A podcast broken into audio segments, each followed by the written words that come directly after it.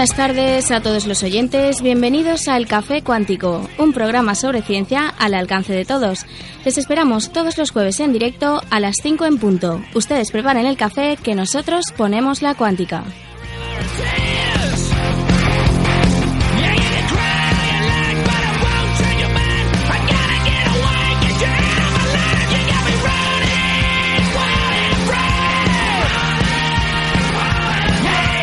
Y además de las novedades del mundo de la ciencia, en el programa de hoy les contaremos cómo se encuentran y se monitorizan asteroides potencialmente peligrosos para la Tierra. También hablaremos sobre universos en plural, algunos que son posibles y otros que no lo son. Charlaremos con el geólogo Naún Méndez Chazarra sobre los nuevos descubrimientos eh, sobre Ceres, aquel planeta que despertó la atención mediática hace unos meses. Y en nuestra tertulia de la semana contaremos con el catedrático de Filosofía de la Ciencia, José San Martín Esplugues, para tratar cuestiones acerca de los límites de la ciencia, de los paradigmas, del método científico.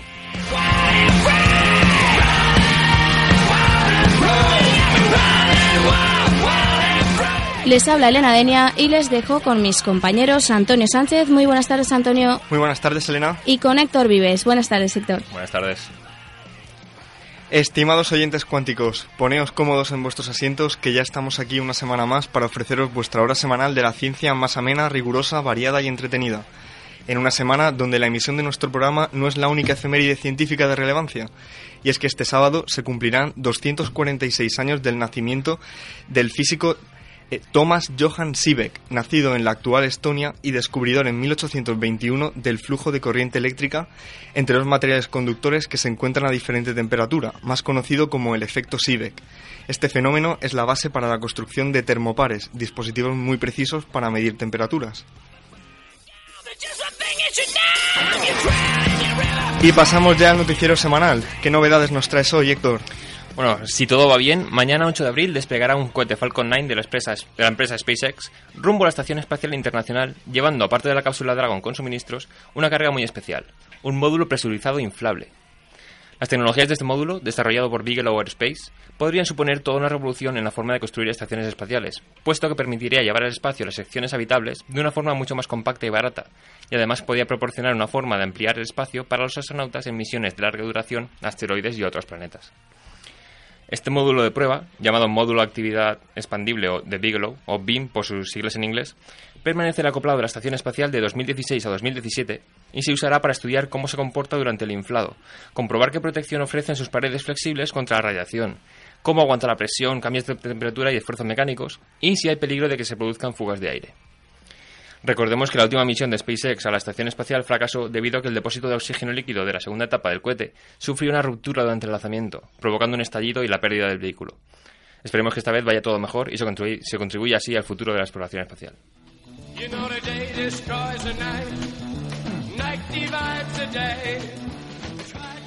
¿Peca usted de exceso de confianza? Si es así, esta noticia le va a interesar y es que según un estudio realizado en la Universidad del Estado de Washington, las personas que muestran exceso de confianza tienen una percepción de la inteligencia como algo fijo e inmutable, tendiendo a dedicar más tiempo a la parte fácil de las tareas y el menor tiempo posible a la parte difícil. Dicho de otra manera, mientras que estas personas dedican poco tiempo a la parte difícil de las cosas, aquellas personas que creen que la inteligencia es una cualidad cambiante dedican más tiempo. Una de las autoras del estudio, Joyce Erlinger, asegura que un poco de exceso de confianza puede ser útil, pero un exceso del mismo puede llevar a la gente a tomar malas decisiones en, determinadas situaciones.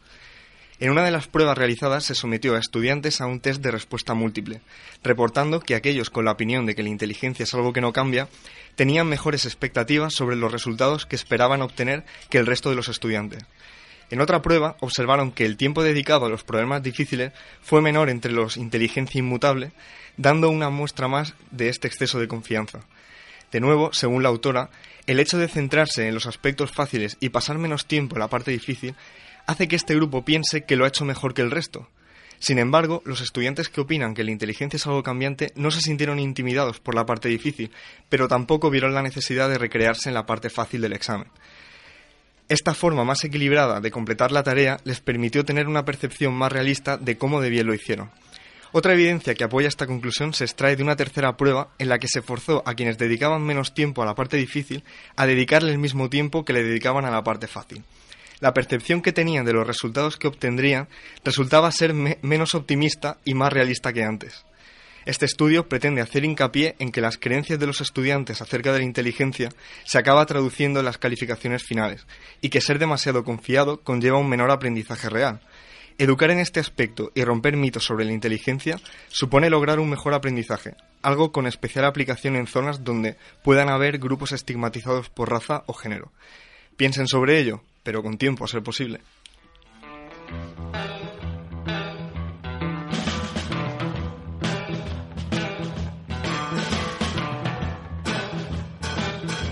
Love me two time, baby. Love me twice today.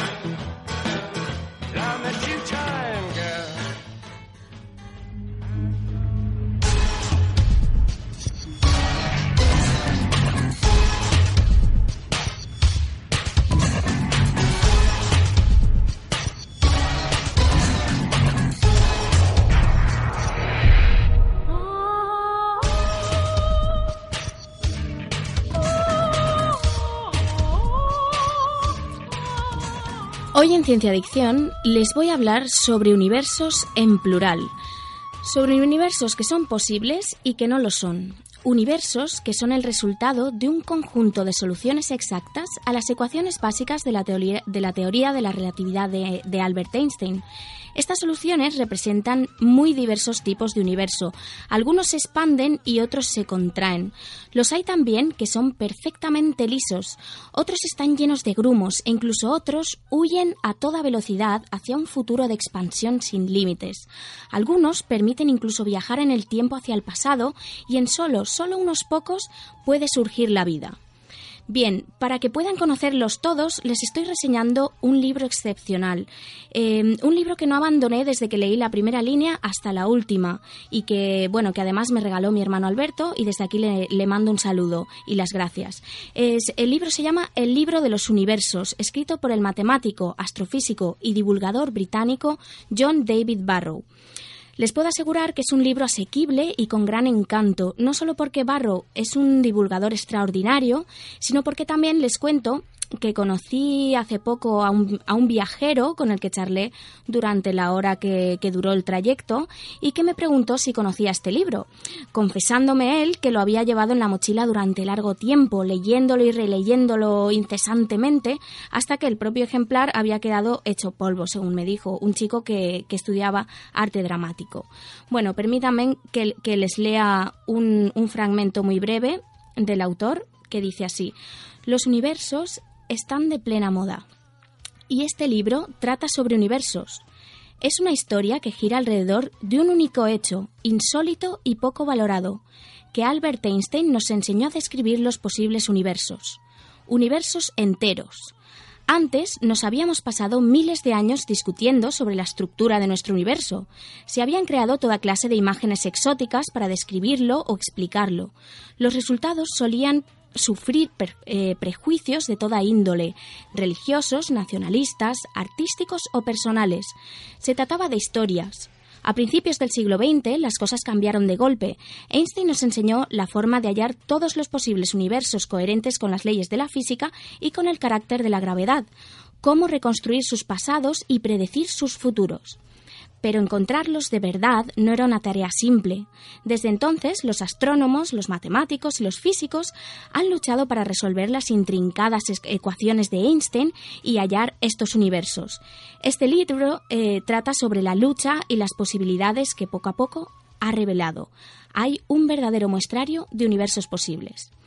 Bien, en el libro, em, como vemos, encontramos descripciones de universos de todo tipo, desde las más clásicas, como el universo esférico de Aristóteles, hasta otras concepciones más modernas con nombres muy variopintos, como por ejemplo el universo rotatorio de Gödel, el universo ondulante de Einstein y Rose, universos turbulentos, distorsionados, magnéticos, universos inflacionarios caóticos o eternos, aleatorios, antrópicos, en fin, podría seguir. Eh, algunos son tan curiosos como aquellos en los que las leyes de la física pueden cambiar con el tiempo y también en función del lugar, de la localización en, el espacio, leyes físicas diferentes, distintas en las diferentes partes del universo. Además, por supuesto, el libro también nos presenta las características de nuestro propio universo, el que habitamos. Y tengan presente que, que, la primera edición de este libro es del 2012, hace tan solo tres años. Por supuesto, simplemente queda decir que, el autor, Barrow, también nos introduce a una de las ideas más radicales y populares eh, en, la actualidad, no podría faltar, que es la del multiverso, un objeto, un sistema, un hiperuniverso formado por todos los universos posibles. Vamos, se trata de un concepto teórico que muchos físicos se, se toman en serio, se toman en serio. Bien, para terminar esto, es simplemente tengan mm, presente que, al hablarle de muchos de estos universos no, no les estoy diciendo que existan físicamente, sino que al menos matemáticamente son posibles. Ya si existen o no, es otra historia.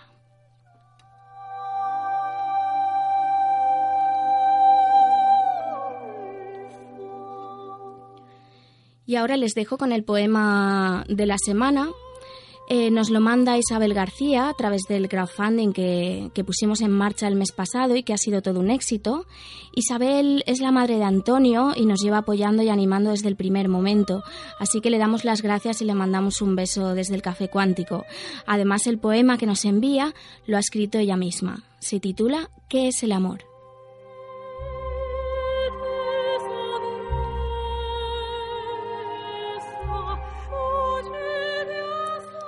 ¿Es una fuerza o una ilusión? ¿Es materia oscura o nace en el corazón? No lo sé. Solo sé que al mirarte quedé atrapada en la paz de tu mirada y en el cielo de tus ojos. Por eso sé que te quiero. No sé si esto es amor, solo sé que habla mi alma.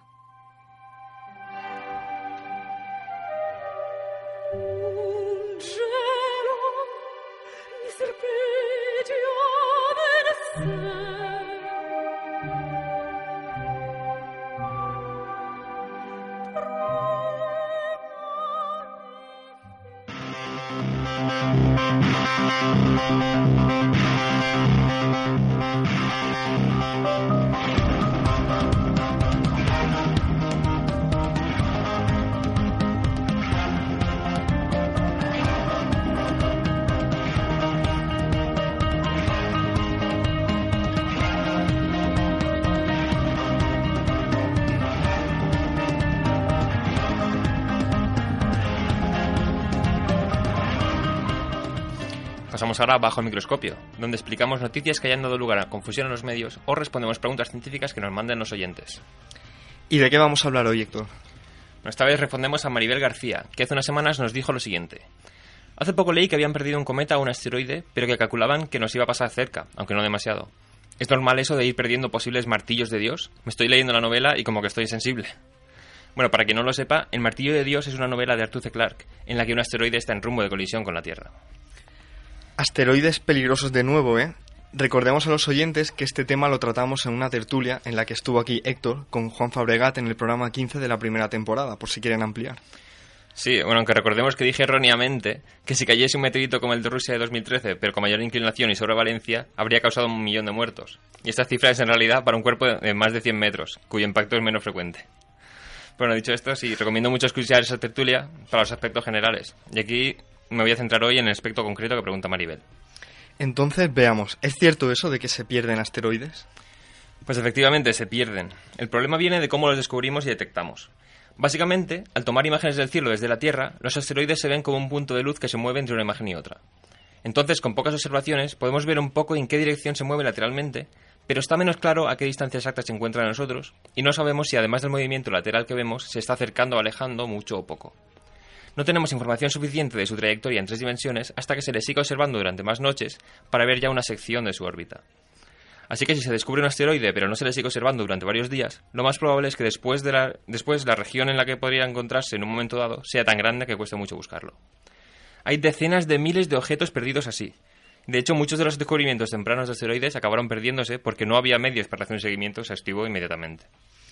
¿Y esa es la razón de que se pierdan? ¿Que no podemos predecir la órbita con precisión y se tarda en volver a buscarlos? Bueno, hay otros motivos que pueden agravarlo. Por ejemplo, si brilla poco por ser pequeño, solo se ve bien cuando está cerca, y todo depende de lo bien que se observe cuando pasa junto a nosotros. Y algunos de los pequeños que se descubren solo tras haber pasado cerca, o sea, perdón, algunos de los pequeños se descubren solo tras haber pasado cerca, pero si se descubre poco antes de que pase, se nos junta el tener pocas observaciones, que nuestro planeta luego lo desvía y no sabemos muy bien cómo porque depende de su posición exacta. Y luego además pasa al lado diurno, o sea, cuando lo descubrimos es de noche, luego pasa al lado de día y no podemos volver a buscarlo en mucho tiempo porque nuestros telescopios para esto están en tierra y entonces es de día, no se ve. En 2008 hubo un asteroide que llamó la atención porque podría chocar con Marte, y aunque no lo hizo, Marte desvió su trayectoria de modo que ahora se da por perdido. Y con los cometas es aún peor, porque además de los problemas de los asteroides, emiten chorros de gas y polvo, y es como si tuvieran propulsores que se activan de forma semi-aleatoria, cambiando su trayectoria ligeramente. Algunos incluso se fragmentan en trozos independientes. ¿Y estos objetos perdidos pueden volver a encontrarse? Sí, algunos sí. En algunos asteroides nuevos, cuando se tiene un buen seguimiento, se puede calcular su trayectoria hacia atrás, y en algunos casos se ve que su posición coincide con objetos que se observaron con anterioridad. Y además, estas observaciones de hace tiempo ayudan a refrenar aún más la órbita. Con cometas es más difícil, por lo dicho antes. Entonces, ¿deberíamos preocuparnos por haber perdido asteroides? Aquí quiero dar un mensaje más tranquilizador que la otra vez. A ver, lo normal es que si se pierden es porque son difíciles de detectar. Es decir, porque son tenues, muy pequeños, y si impactan contra la Tierra seguramente se desintegrarían sin causar daños. Y ya se han descubierto más del 90% de los asteroides cercanos que tienen más de un kilómetro. De hecho, tenemos a fecha de hoy 879 de estos asteroides.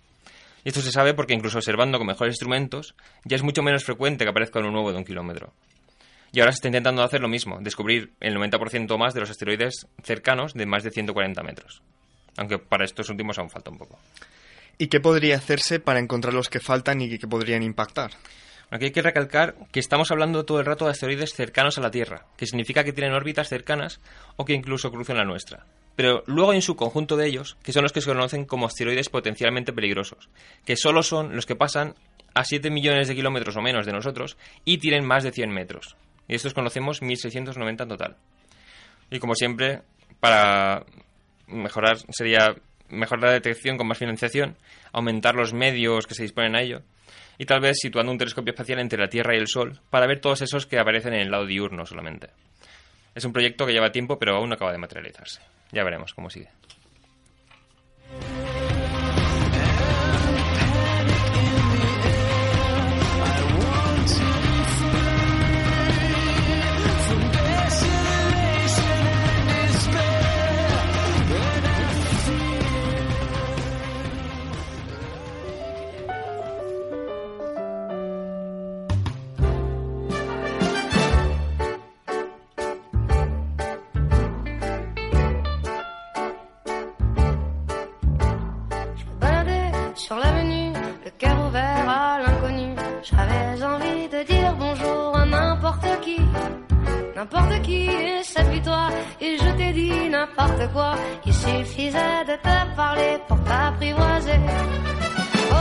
Comenzamos la sección La llamada experta, donde cada semana expertos de todo tipo de disciplinas relacionadas con la ciencia conectarán telefónicamente para seguir ampliando nuestros horizontes científicos.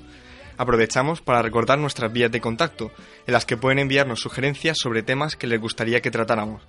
Háganlo a través de nuestra dirección de correo electrónico, elcafecuántico.gmail.com y también pueden seguirnos a través de nuestra página de Facebook y de nuestra cuenta de Twitter, donde nos encontrarán como El Café Cuántico.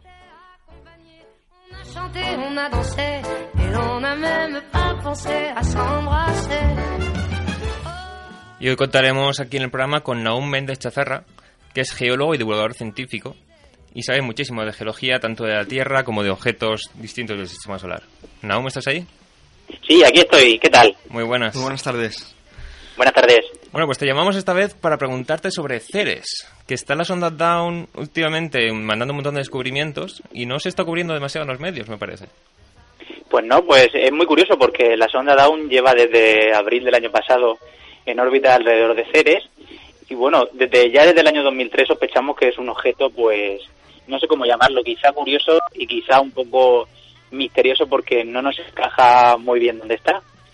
Y bueno, llevamos un año bastante animado con respecto a los descubrimientos de los cuerpos menores de todos. Y con Ceres estamos teniendo todavía más últimamente, pues muchísimas nuevas revelaciones que sobre todo los geólogos nos tienen totalmente desconcertados.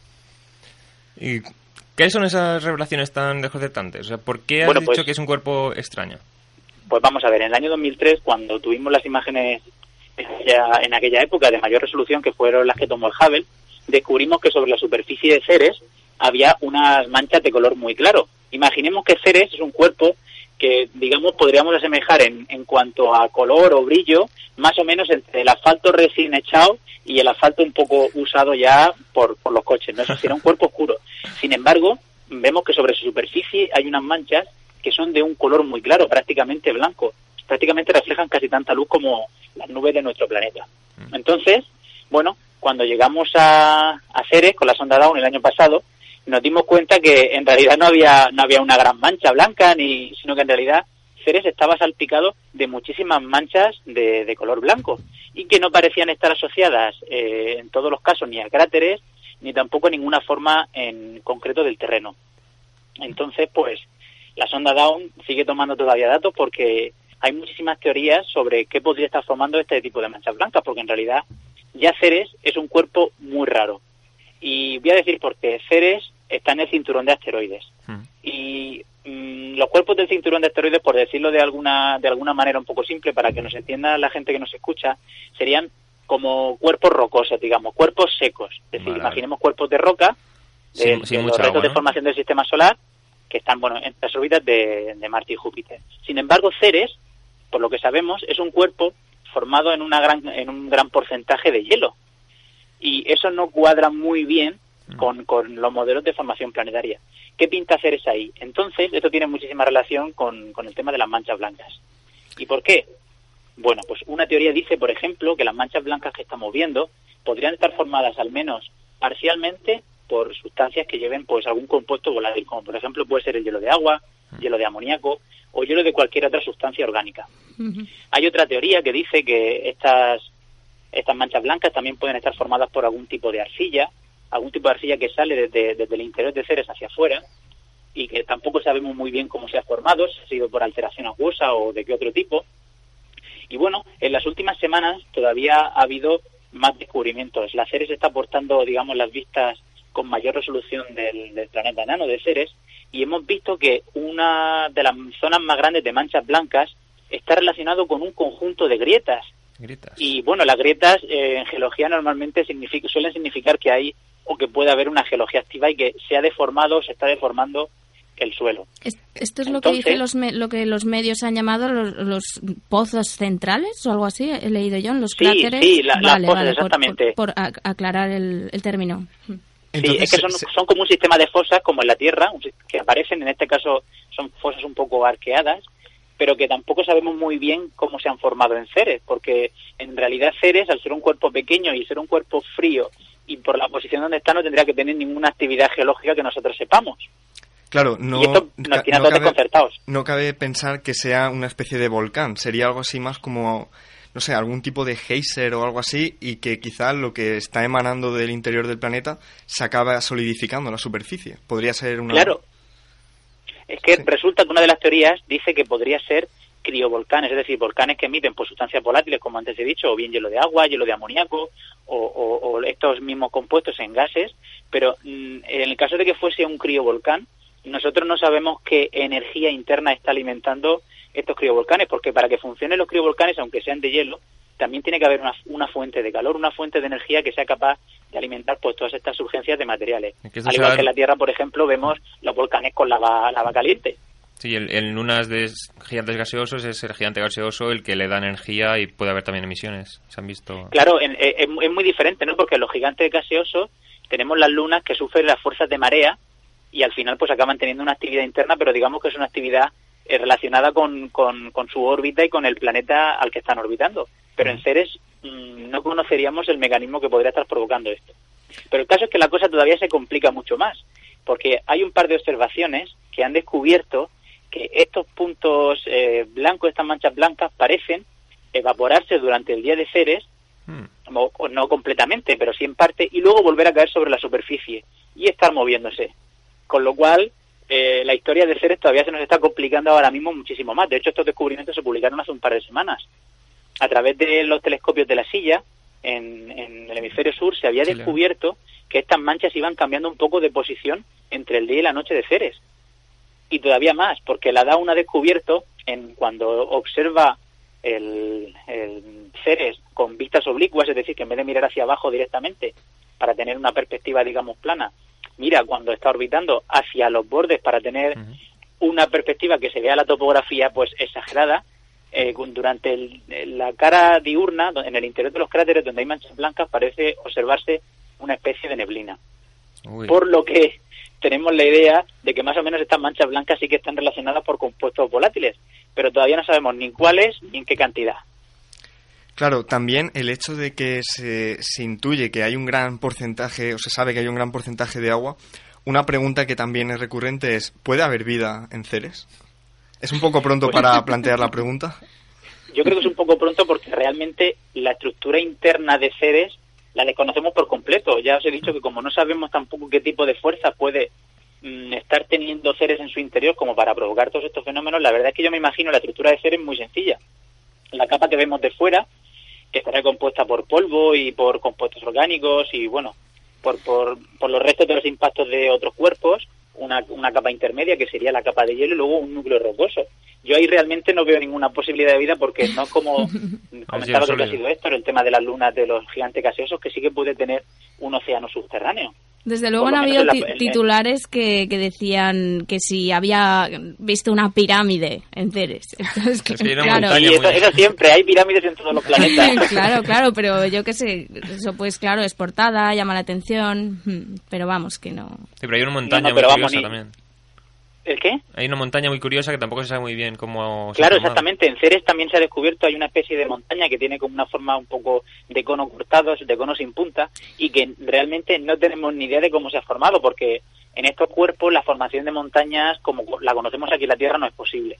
Entonces estamos totalmente desconcertados y como los datos, digamos, más de mayor calidad son todavía, están restringidos el acceso hasta, hasta dentro de un tiempo, hasta que los investigadores principales no acaben con, con su tarea, sí, pues, precisamente no tenemos muchísima información.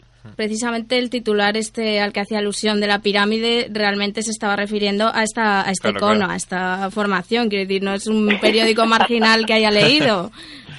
Bueno, pues ese titular, eh, yo la verdad es que de forma de pirámide pues tampoco le veo mucho, sí que le veo forma de cono o, de trapecia así en tres dimensiones, pero, de, pirámide no. Desde luego los egipcios en Ceres no tuvieron por qué ningún jeroglífico ni ninguna cosa rara, ni ninguna alienígena central por allí pintando.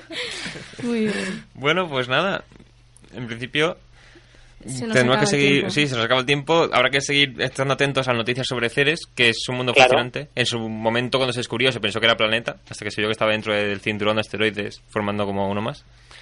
Y nada, estaremos atentos. Muchísimas gracias, Naum, por aportarnos todo esto. gracias a vosotros por haberme invitado. Hasta la próxima.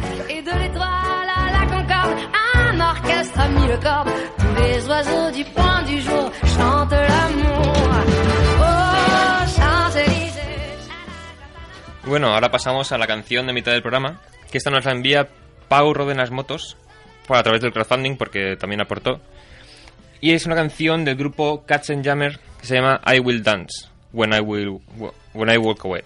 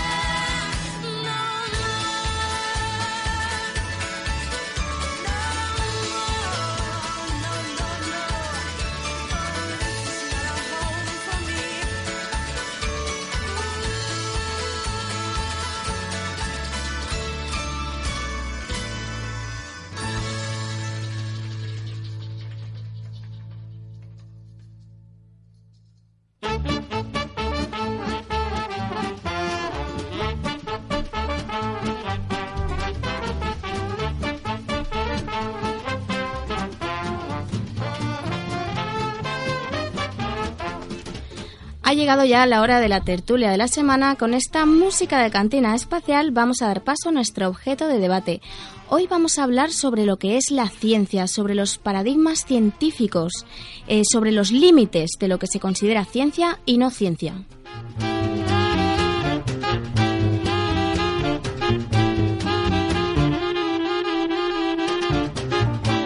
Bueno, y para ello tenemos hoy con nosotros a José San Martín Esplugues, que es catedrático de Filosofía de la Ciencia por la Universidad de Valencia, estudioso de las relaciones entre ciencia, tecnología y sociedad y, escritor. Eh, muy buenas tardes, José. Hola, buenas tardes. Pues bueno, nada, encantados de, tenerte aquí con nosotros. Eh, a mí, mm, para abrir la tertulia, eh, bueno, decir que la filosofía de la ciencia a lo mejor es un tema que con el que el público no está realmente muy familiarizado, por lo menos tal y como se debe de abordar ahora en la actualidad. O sea, ¿en qué consiste la filosofía de la ciencia? ¿Cómo, cómo, se abordan las cuestiones sobre lo que es la ciencia? Bueno, pues eh, mira, como la historia de la filosofía de la ciencia es muy corta, voy a decir cómo empezó siendo y cómo es ahora. Estupendo. ¿Vale? Eh, realmente la filosofía de la ciencia como disciplina surgió a principios del siglo XX. Eh, eso no quiere decir que antes no se reflexionara sobre la ciencia, pero como disciplina académica, pues surge a, principios del siglo XX y surge en Viena en torno a un catedrático de ciencias inductivas eh, que se llamaba Moritz Schlick y eh, bueno en el círculo de Viena donde había matemáticos físicos pues tratan de encontrar algún criterio que permita eh, deslindar eh, los enunciados que tienen significado de los que no lo tienen. Eh, esto que acabo de decir se entiende muy bien en, en, el siguiente sentido. En la época en que el Círculo de Viena está muy activo, pues la filosofía dominante, que es la fenomenología, pues utiliza frases crípticas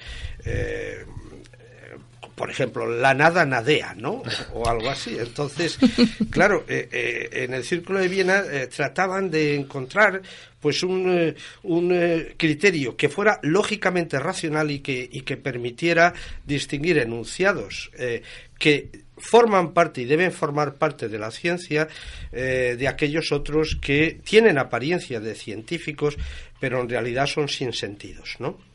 A través de la lógica matemática. Eso es. Eh, en el Círculo de Viena estaban eh, muy influidos por eh, eh, desde diversas desde diversos sectores pero estaban muy influidos por el pensamiento de Frege por una parte y de Russell por la otra que son dos de los fundadores de, de, la lógica simbólica. La lógica simbólica para que se me entienda es una lógica que crea un lenguaje artificial absolutamente unívoco. No hay posibilidad de equivocarte eh, absolutamente unívoco. Y mediante ese instrumento, en el Círculo de Viena, eh, pensaron que se podía llegar incluso a unificar las distintas ciencias. ¿Por qué? Porque se podía crear un lenguaje artificial eh, que permitiera, en definitiva, pues llegar a axiomatizar, esto es, fijar unos enunciados básicos al principio de cada teoría científica y luego, pues mediante reglas de deducción, obtener el resto de los enunciados de esa teoría simplemente como teoremas. Eh, eh, en eso se fracasó, aunque eh, los intentos de axiomatización han seguido hasta prácticamente nuestros días. El criterio que antes he citado para distinguir lo que era científico de lo que no era simplemente el mundo de la experiencia. Esto es, un enunciado tiene significado si solo si al menos en principio es contrastable empíricamente. O bien es una tautología, es una perogrullada. sí, eh, eh, la tautología, por ejemplo, P implica P, esto es, si P entonces P. Bueno, pues eso yo no necesito mirar fuera del lenguaje para saber que es siempre verdadero. Es una tautología. Eh, la matemática y la lógica son el reino de la tautología. Tautologías complicadísimas, pero tautologías. Y luego está el mundo de las ciencias naturales, también las ciencias sociales que hacen a veces pinitos y tal, eh, para los que se establece en el Círculo de Viena el criterio de demarcación contrasta con la experiencia y lo que te diga la experiencia, sí o no, es lo que tienes que hacer. Aceptar o rechazar la hipótesis en cuestión. Esto, dicho así, es muy sencillito. Llevado a la práctica es muy complejo. se complica más. Claro, ¿Eh? eh, en la Bueno, práctica... así empezamos, ¿eh? Sí, en la, en la práctica eh, también es bastante claro eh, saber qué es una ciencia, un poco. Uy, no crea, no crea. No, no, no, no. bueno, quiero decir, eh, dentro de la física o de la química, Sí, por sí, sí. ejemplo, todos los enunciados, todas las cosas que, todas las teorías que se tratan de construir, se pueden o se deben poder comprobar empíricamente. Entonces son, eh, por eso se catalogan como ¿Consistentes? ciencias. Mm, eh, eh, eh, la consistencia es simplemente la ausencia de contradicción. Y lo que, lo que tú dices es que, eh, bueno, eh, hay un criterio que es el criterio de contrastabilidad y que lo que sea contrastable empíricamente es lo aceptable. Exacto. Eso es, en principio.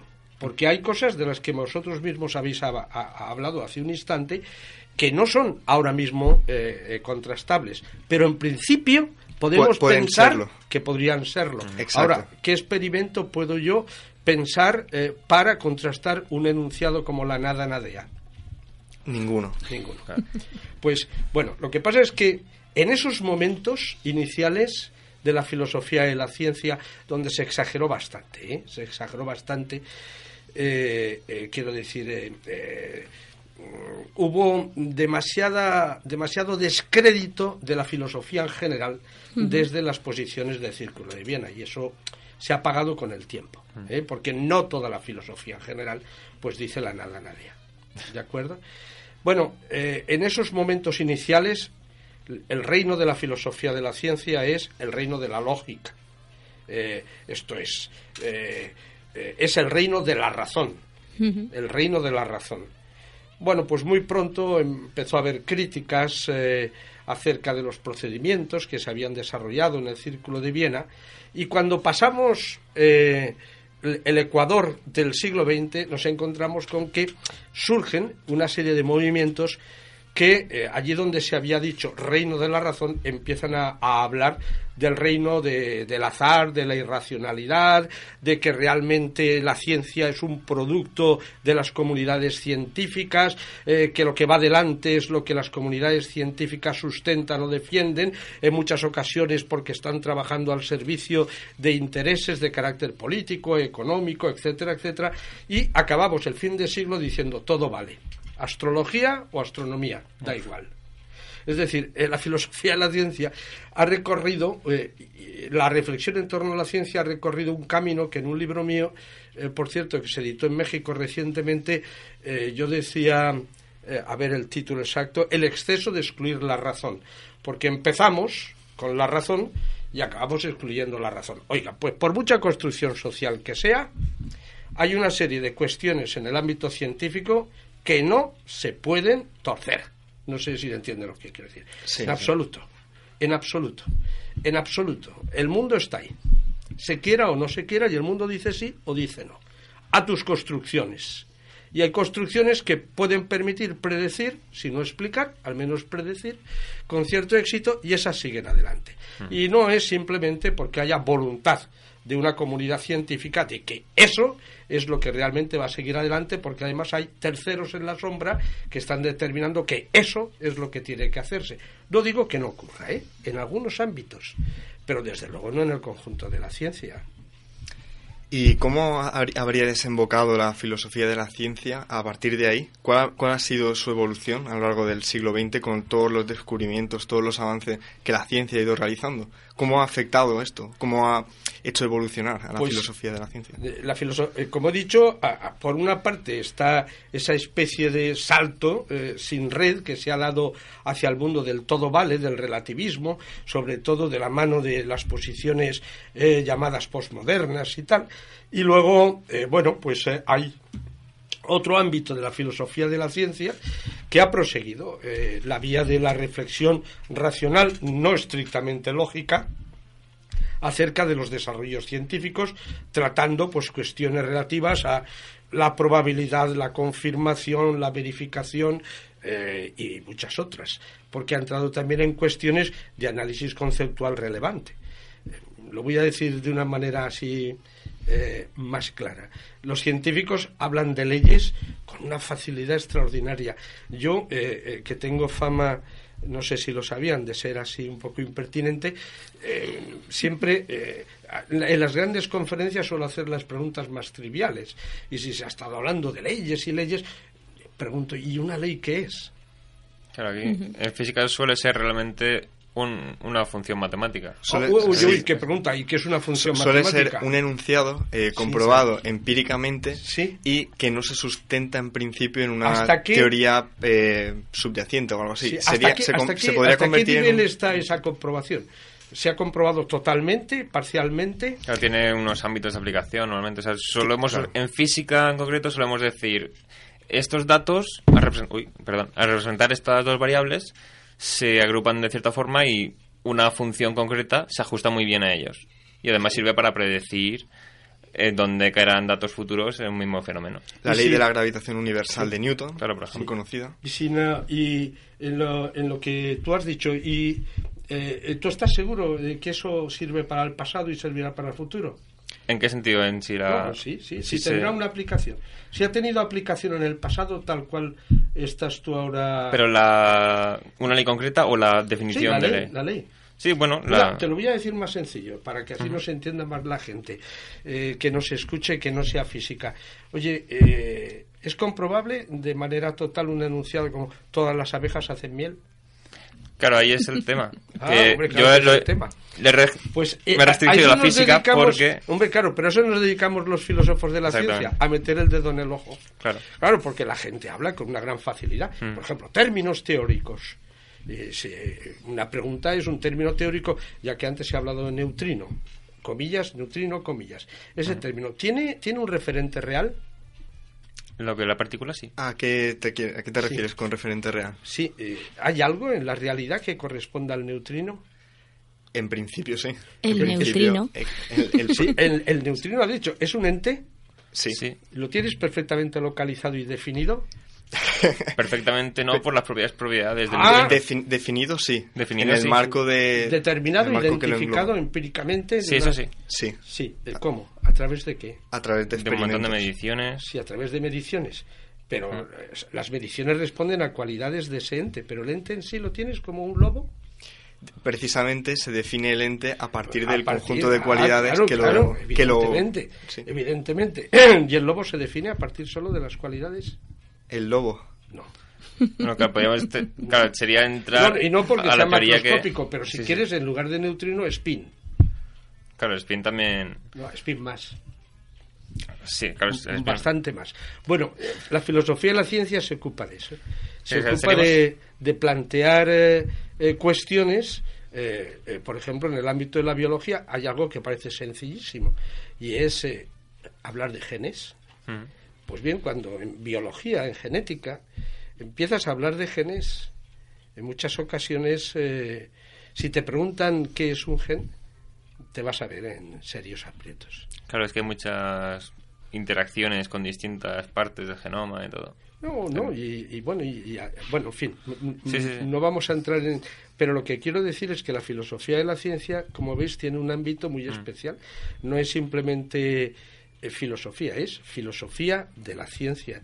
Y entonces, eh, en nuestro tiempo, pues hay una filosofía de la física, eh, en la que contamos además con la colaboración ferviente de los físicos teóricos que suelen, suelen tener una afición a hacer filosofía tremenda. Yo creo que podían venirse del todo con nosotros y serían bien acogidos y ese sería un buen lugar. ¿no? Hay filosofía de la biología, hay filosofía de las ciencias eh, sociales y bueno, eh, en todas ellas más o menos hay un ámbito común de problemas que he citado aquí, que es de clarificación, ¿verdad? Conceptual, de clarificación de la estructura, eso por una parte, y luego hay cuestiones específicas. Por ejemplo, en filosofía de la biología, uno de los ámbitos principales pues ha sido la clarificación de la evolución, los diversos tipos de evolución, que se ha hecho fundamentalmente por parte de filósofos de la ciencia y no por parte de biólogos, ¿no? Sí.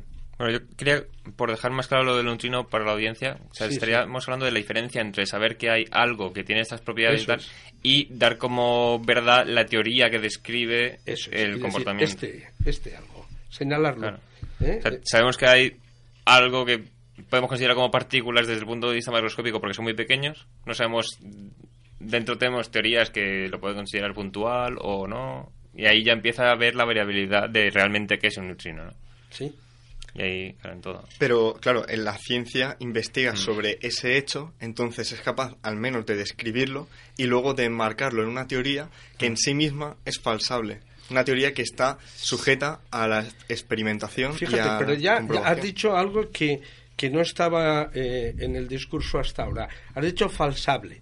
Porque hasta Sí. ahora hemos estado hablando fundamentalmente de verificable, Hmm. cuando hemos, aunque no, no sé si hemos empleado el término con exactitud, creo que sí, y ahora eh, eh, has cambiado por completo.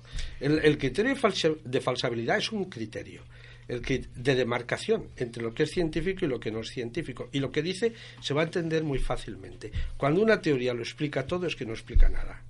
Exactamente. Es que no es científica.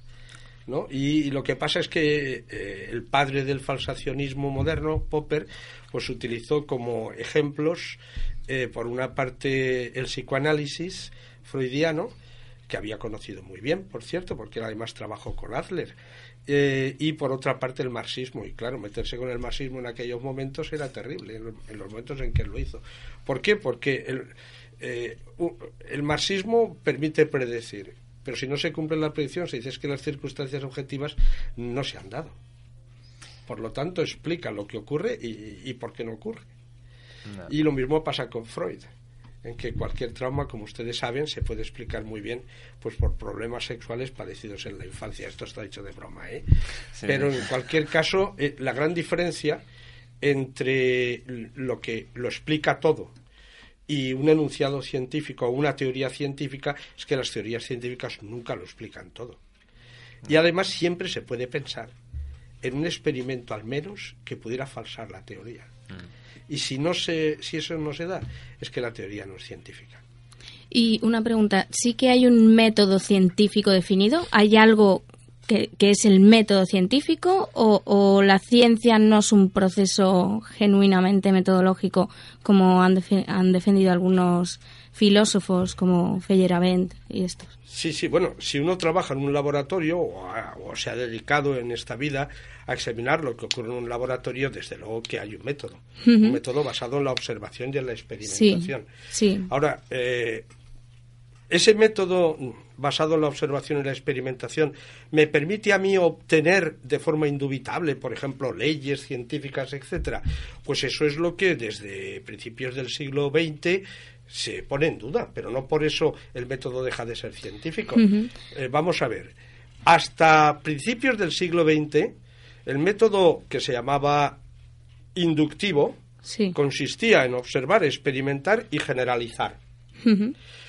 Resulta que de que yo observe esta abeja que hace miel, esta abeja que hace miel, esta abeja que hace miel, si yo digo todas las abejas hacen miel, ese enunciado universal no tiene por qué heredar la verdad de los enunciados Claro. eh, observacionales de qué partido. Es decir, puede haber en el futuro una abeja que no haga miel. Bien, a principios del siglo XX se da un giro radicalmente copernicano y se dice, vamos a ver, vamos a darle a la observación y a la experimentación el papel relevante que tiene en el ámbito de las ciencias naturales.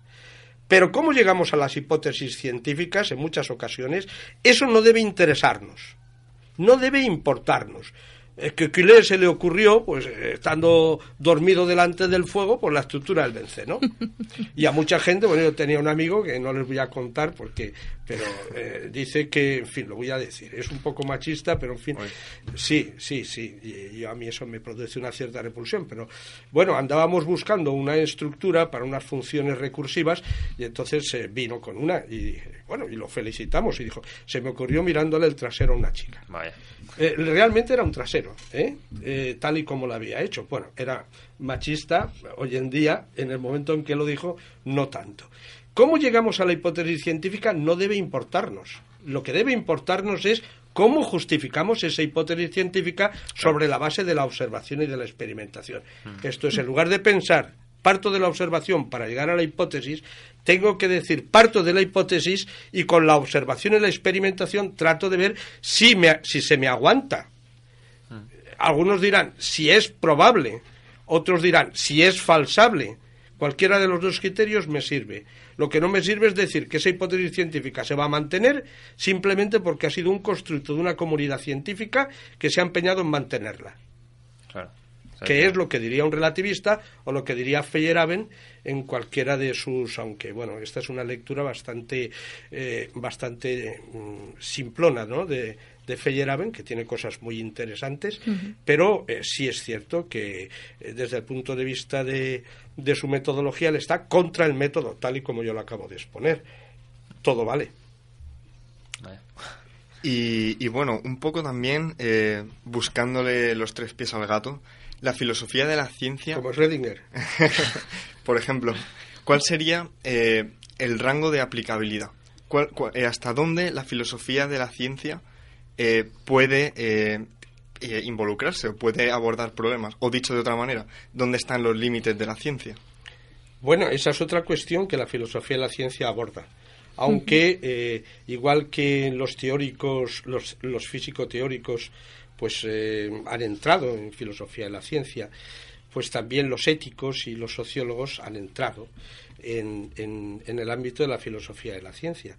Pero una cuestión es eh, cuáles deben ser los límites. Esa es una cuestión tradicional de la filosofía y en este caso de la filosofía de la ciencia. Bueno, pues mire, eh, yo creo que, que, la, que los límites deben estar sobre todo en las aplicaciones técnicas de la ciencia. Eh, siempre y cuando pues esas aplicaciones técnicas pues signifiquen un atentado contra derechos humanos básicos o contra eh, yo no sé, eh, también es un derecho humano, eh, aunque no sea de la primera generación, si de segunda, esto es contra un medio ambiente sano y saludable. Mm. Esos deben ser los límites. No de la ciencia, no de la ciencia, sino de sus aplicaciones a la técnica en forma de tecnologías. Y lo que no vale, o no me vale a mí al menos, es eso de, hombre, los problemas de una tecnología los arreglará otra tecnología mejor. Eso es ni tampoco vale el decir que todo lo que pueda hacerse debe hacerse. Eh, esta tesis que, comenta eh, viene con Thomas Kuhn, con su obra La estructura de las revoluciones científicas. ¿Es posible que de, comienzo a esta perspectiva más política, más de, crítica de los efectos sociales y ambientales? No, no, no, no, no crea, no crea. Yo creo que eh, ese es un problema que ha estado o sea, los límites éticos de la ciencia han estado presentes desde, desde el principio de la ciencia moderna, desde el 16-17. Eh, lo que pasa es que se agudizan sobre todo a partir del desarrollo de tecnologías en el sentido estricto. Esto es la aplicación de ciencia a técnicas eh, técnicas tradicionales convirtiéndolas en tecnologías cuyo impacto eh, es considerablemente mayor. Y no no necesariamente surge con Kuhn. Yo creo que la gran preocupación por los límites éticos pues tienen que ver eh, eh, incluso con autores que provienen de la tradición filosófica, eh, como Hans Jonas por una parte, Delille por la otra, Thoreau por la otra, y lo bien cierto es que Kuhn sí se hace eco de ellos. Vale, se hace eco porque... se hace eco. Con Kuhn sí que aparecen los llamados paradigmas científicos y, ¿cuál, es la aportación? La, aportación de Kuhn es eh, que frente... Eh, vamos a ver, Kuhn mm, eh, escribió un libro en el 62 que se llamaba La estructura de las revoluciones científicas y luego se pasó el resto de su vida desdiciéndose de lo que había dicho en el libro. Entonces, en el libro lo que había dicho es que, bueno, pues un poco lo que yo aquí eh, es simplificado extraordinariamente y es que, bueno, pues no hay un criterio de demarcación estrictamente lógico que eh, en torno a determinadas generalizaciones simbólicas, él no las llama teorías, pues se vertebran comunidades que incluso a través de la persuasión pues logran captar adeptos, van creciendo eh, comunidades que tienen sus revistas por una parte, sus congresos por la otra, sus clases para la captación de prosélitos por la otra, y eh, bueno, eh, es cierto que esas generalizaciones simbólicas, a su vez, claro, pues permiten hacer ciertas predicciones, etcétera, etcétera. el, cambio radical respecto de lo anterior se encuentra en el hecho de que por ejemplo, pues en el Círculo de Viena o, con Popper, con los falsacionistas, se diría, y el paso de unas generalizaciones simbólicas a otras lo da la experiencia. Él dice que no, que no solo la experiencia al menos, sino también eh, la sociedad. Y dentro, más que la sociedad, él habla de las comunidades científicas, comunidades sociales, no de la sociedad en su conjunto. Eh, al final de su vida, eh, Kuhn eh, se planteó claramente la existencia de, valores epistémicos, no solamente valores sociales o éticos o estéticos, sino también de valores epistémicos que tenían, por decirlo así, las teorías que eh, seguían adelante en el camino en el camino del desarrollo de la humanidad, ¿no? Y eso, bueno, pues fue hacia el final, pero no sé cómo, cómo decirles, desgraciadamente en nuestro tiempo, pues todavía hay personas que, que en fin, eh, que no digo yo que la sociedad no tenga importancia, las comunidades científicas no tengan importancia, pero que no han sabido, no han sabido, pues eh, como hizo un discípulo de, de, Popper que se llamaba Lakatos, pues no han sabido aunar ambos factores. Hay razón por una parte y en ocasiones intereses por la otra que puede estar aquí ahora en, de lo más actualidad están los intereses de financiación de la ciencia, que también influyen mucho en qué ciencia se hace, qué cosas se publican y qué cosas no. Cierto, cierto. ¿Sabe una cosa? Eh, eh, ustedes son físicos, o vosotros sois físicos, me habéis dicho. Sí. Pues mira, eh, desde los años 70, bueno, a finales de los 70, que algunos eh, eh, profesores, eh, yo estuve ligado también a un grupo en el CSIC en el pasado y tal, y no solo en la universidad, pues hemos luchado para que no se financiara solo la física, ah. sino que se financiara también la biología. Sí, sí, es muy importante. Por ejemplo. Y es cierto, dentro de la física se financian unas líneas y otras no. Pero eso no quiere decir que aquello que es financiado sea simplemente un constructo social que no tiene nada que ver con el mundo de la experiencia y que se puede hacer cualquier cosa, etcétera, como mucha gente, compañeros míos en filosofía, creen, ¿eh? Creen. Bueno, pues no sé si, si alguien quiere aportar algo más, pero o sea, estamos aquí interesadísimos, pero claro, el programa ya tiene que llegar al final, pues entonces... Eh, vamos a tener que dejarlo aquí. Eh, desde luego ha sido una, una, tertulia apasionante. Yo creo que todos hemos aprendido mucho, los oyentes incluidos, y que nos llevamos una, una visión diferente de, de, o más amplia acerca de lo que es la filosofía de la ciencia. Y bueno, pues eso, eh, básicamente, como siempre, voy a cerrar la tertulia. Muchas gracias a mis compañeros Antonio y Héctor. y en especial, gracias al invitado José San Martín Muchas gracias por, por estar hoy con nosotros y compartir sus conocimientos aquí en el Café Cuántico. No, pues gracias a vosotros. Por cierto, la filosofía de la ciencia, que no lo he dicho, tiene el gran valor de que me ha permitido vivir 45 años de ella. ¿eh? Estupendo. Gracias, ¿eh? gracias. Estupendo. Pues nada, no se vayan los oyentes todavía. Les dejo con las palabras finales, la reflexión que, que Antonio siempre nos ofrece.